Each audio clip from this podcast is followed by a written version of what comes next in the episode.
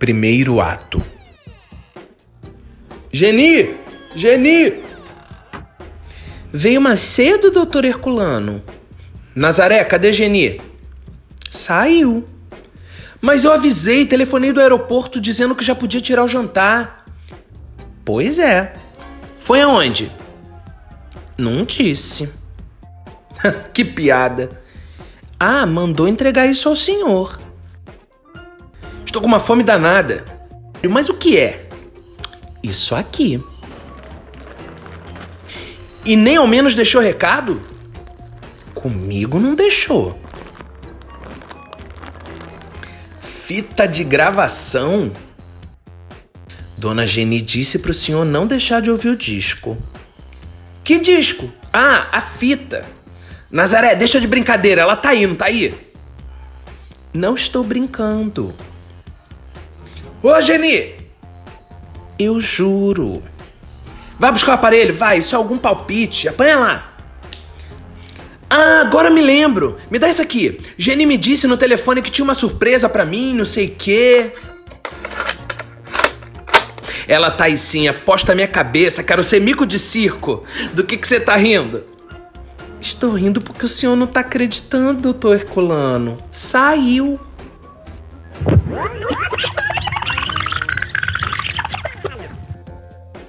Olha, vai fazer um cafezinho rápido. Carioquinha? Bem carioquinha. Melhorou do estômago? Ah, assim, assim, esses médicos são umas bestas. É, melhor um pouco, sei lá, mesma coisa. Chispa, vai buscar o café.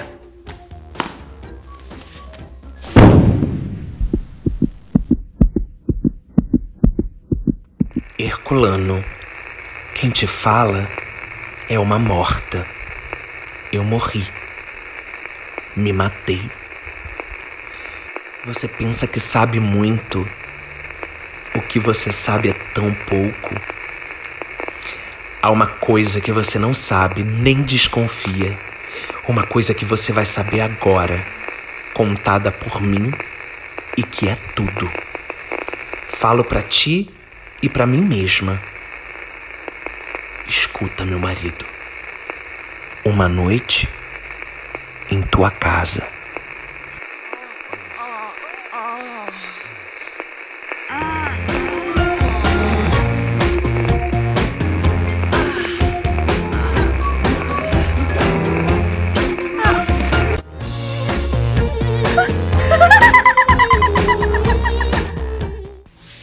Olá, eu sou o GG e tá começando mais um Kill Bicha. E hoje começamos toda trabalhada em Nelson Rodrigues, meu amor, porque aqui é um podcast cult. Tarantino, então libera seu espaço para que outro dramaturgo do deboche, da ironia e que escancara as verdades de uma sociedade hipócrita como a nossa possa entrar. Eu, hein? o que vocês ouviram agora foi um pedacinho do primeiro ato de Toda Nudez Será Castigada, peça de Nelson Rodrigues de 1965. Essa peça conta a história de Herculano, um viúvo conservador que jura a seu filho Serginho que nunca terá uma outra mulher. No entanto, apaixona-se por uma prostituta, Geni, que conhece através de seu irmão Patrício, interessado em que Herculano volte a sustentar seus vícios de bebida e mulheres. Quando resolve se casar com Geni, gera uma série de conflitos em sua família, entre eles a prisão de Serginho por uma briga de bar. Estuprado na prisão e solto, torna-se amante de Geni, a madrasta, para vingar-se do seu pai por haver quebrado o juramento. Desesperada, Geni se suicida deixando uma fita gravada narrando toda a história para Herculano. Inclusive, dizem que o Serginho, o filho, tinha uma orientação homossexual. Essa peça, em 1965, causou e expôs muito do que já se via na sociedade hipócrita que somos nós desde sempre, não é mesmo?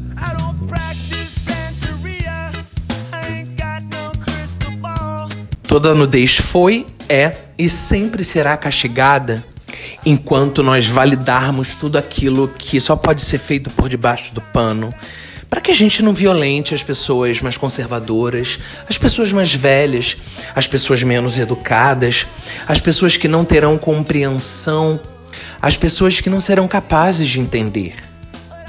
Enquanto tivermos que fazer tudo por debaixo dos panos, viver o que se é, quem se é, será um castigo. Bom, vamos aos fatos da semana.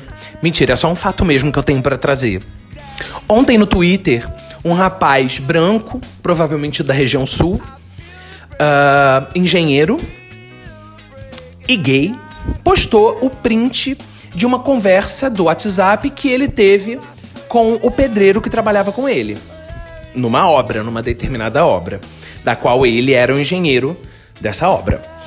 Uh, Nesse print, ele, engenheiro, teria mandado mensagens para o pedreiro informando que o material não havia chegado na obra. O pedreiro, então, teria encaminhado essas mensagens a um terceiro interlocutor e finalizado com mensagem do viadinho. O pedreiro só não percebeu que não estava mandando a mensagem para o terceiro interlocutor.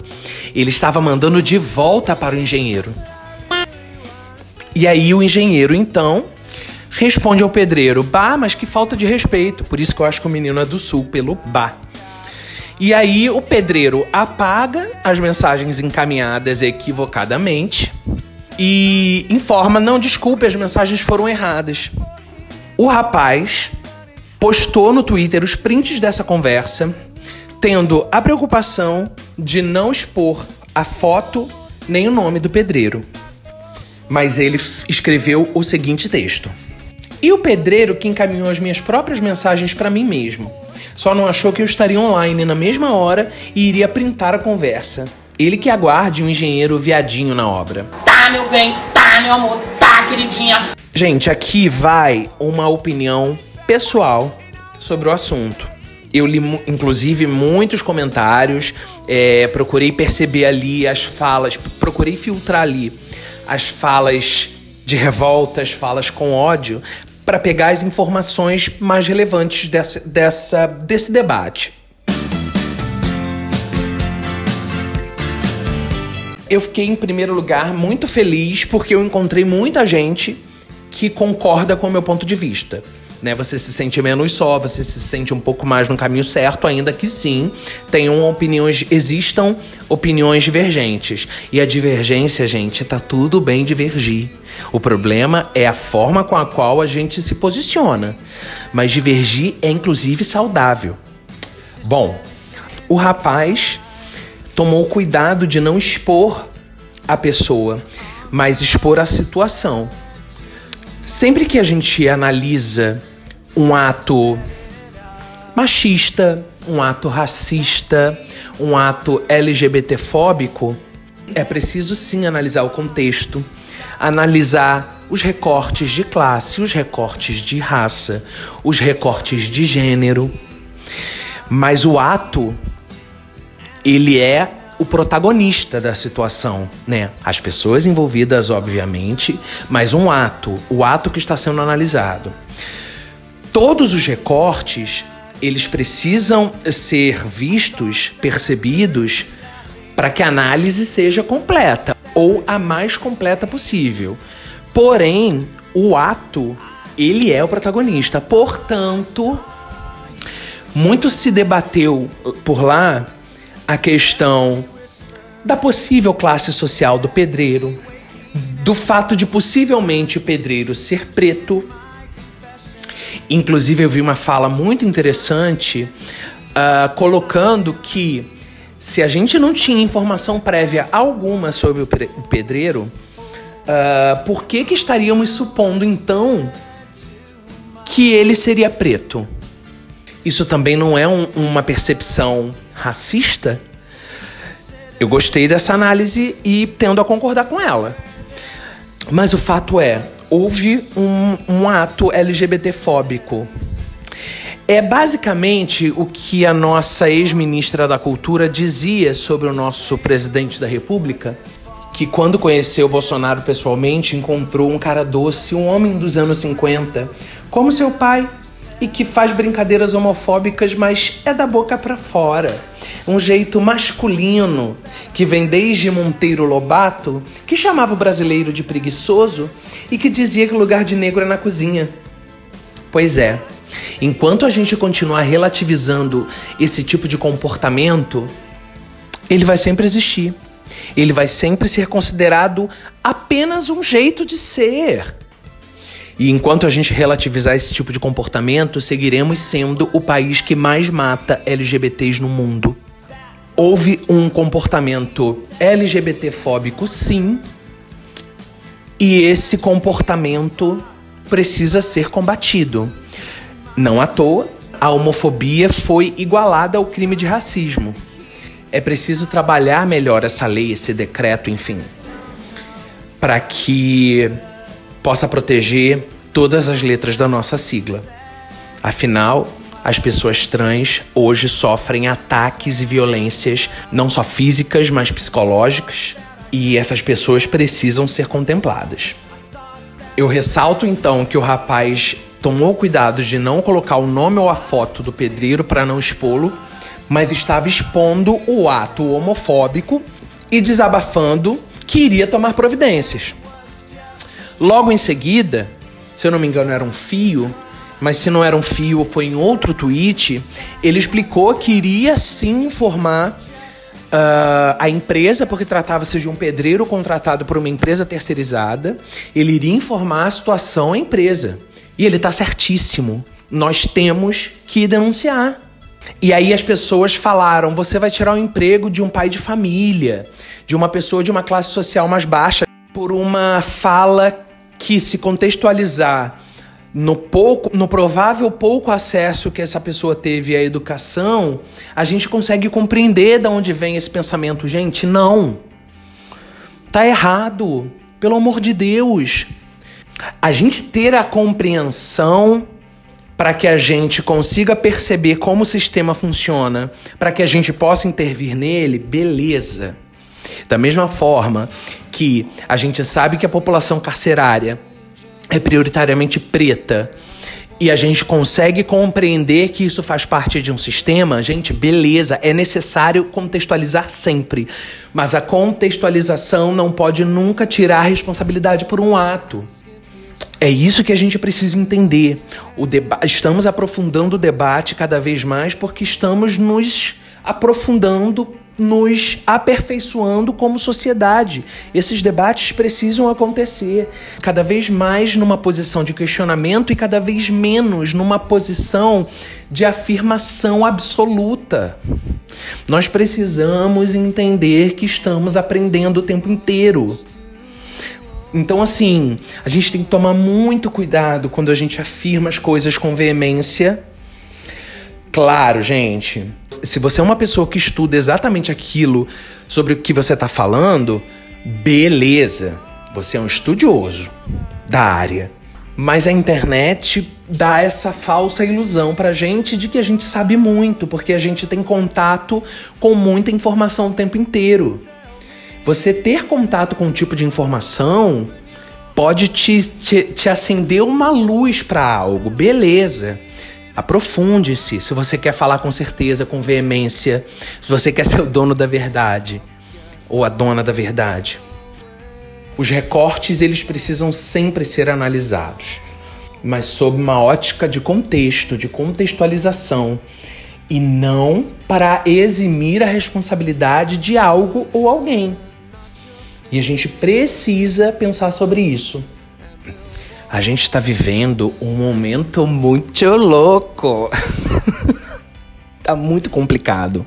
Tá muito complicado, gente, porque uh, é um momento em que precisamos cada vez mais debater, precisamos cada vez mais conversar, precisamos cada vez mais nos conectar. Só que estamos todos cada vez mais na defensiva. Estamos todos cada vez mais donos da verdade.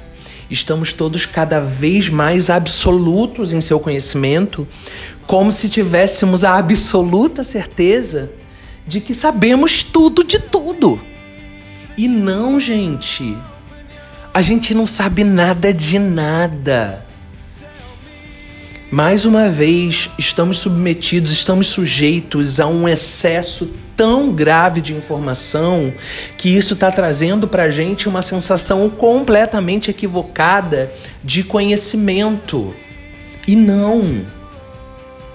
Partindo para um outro prisma agora, a gente analisar, por exemplo, o enfrentamento do Covid-19 no país, gente, nós viramos uma piada internacional.